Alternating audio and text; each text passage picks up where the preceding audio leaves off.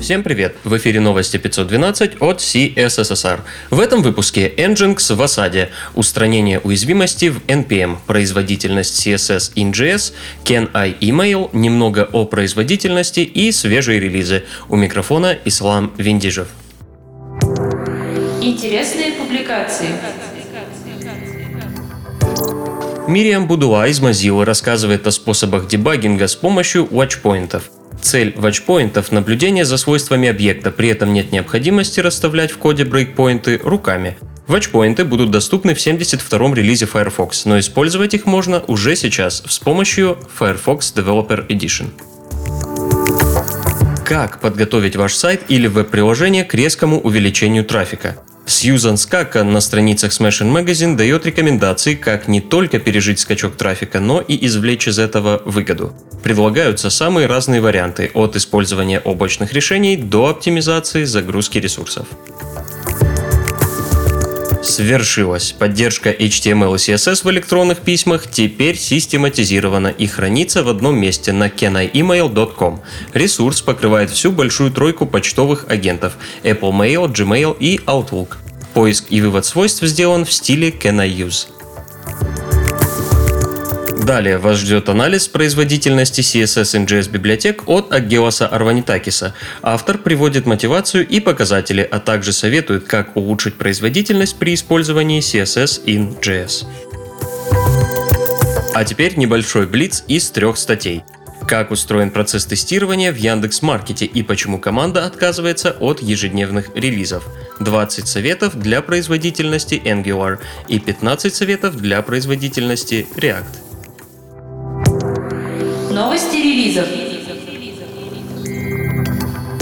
Была опубликована новая версия NPM 6.13.4. Главная причина выхода этой версии – устранение уязвимости Binary Planting, которая позволяет взаимодействовать с файлами пользователя. С новым релизом NPM связаны запланированные security-релизы Node.js. Все версии Node.js будут обновлены и будут поставляться с обновленной версией NPM. Выпустить security обновление планируется после 17 декабря. Следом к борьбе за безопасность подключился Git. Новый security релиз добавляет security фиксы уязвимостей, обнаруженных в версии 2.24. В Laravel 6.7 добавили методы создания и обновления колонок для has timestamps. Также добавили метод exception context, добавляющий дополнительный контекст логирования.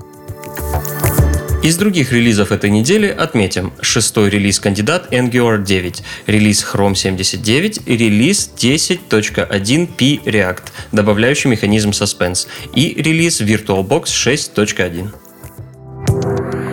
К другим новостям. А был ли мальчик?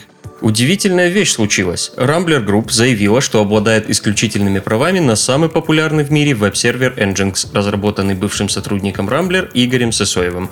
Уже заведено уголовное дело, проведен обыск в московском офисе Nginx. А что искали-то? Конфиги сервера, комиты с реализацией?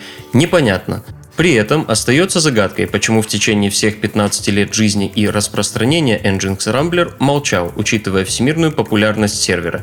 Возможно, дело в продаже Nginx весной этого года за 670 миллионов долларов. F5, покупатель Nginx, в рассылке сообщили, что приняли меры по защите мастер-билдов продуктов Nginx, и они размещены не в России. В поддержку Nginx высказываются другие компании, бывшие руководители Игоря Сысоева и представители open source комьюнити. Есть вероятность, вероятность, что дело будет рассматриваться в арбитражном суде. Продолжаем держать вас в курсе событий. Microsoft активно инвестирует в open source PO. Чат, встречи, звонки, командная работа, а все вместе это Microsoft Teams. Теперь для Linux. Если у вас в настоящее время нет коммерческой подписки на Office 365, вы все равно можете попробовать Microsoft Teams бесплатно. При этом стоит отметить, что это пока бета-версия, и она уступает старшему аналогу для Windows.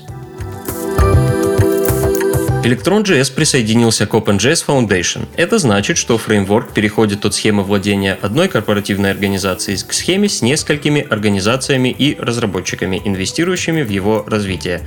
При этом отмечается, что присоединение к OpenJS Foundation не повлияет на внутреннюю разработку Electron и стабильность его релизов. Возможно, теперь мы увидим клиент Slack, который не ест по 3 гигабайта оперативки.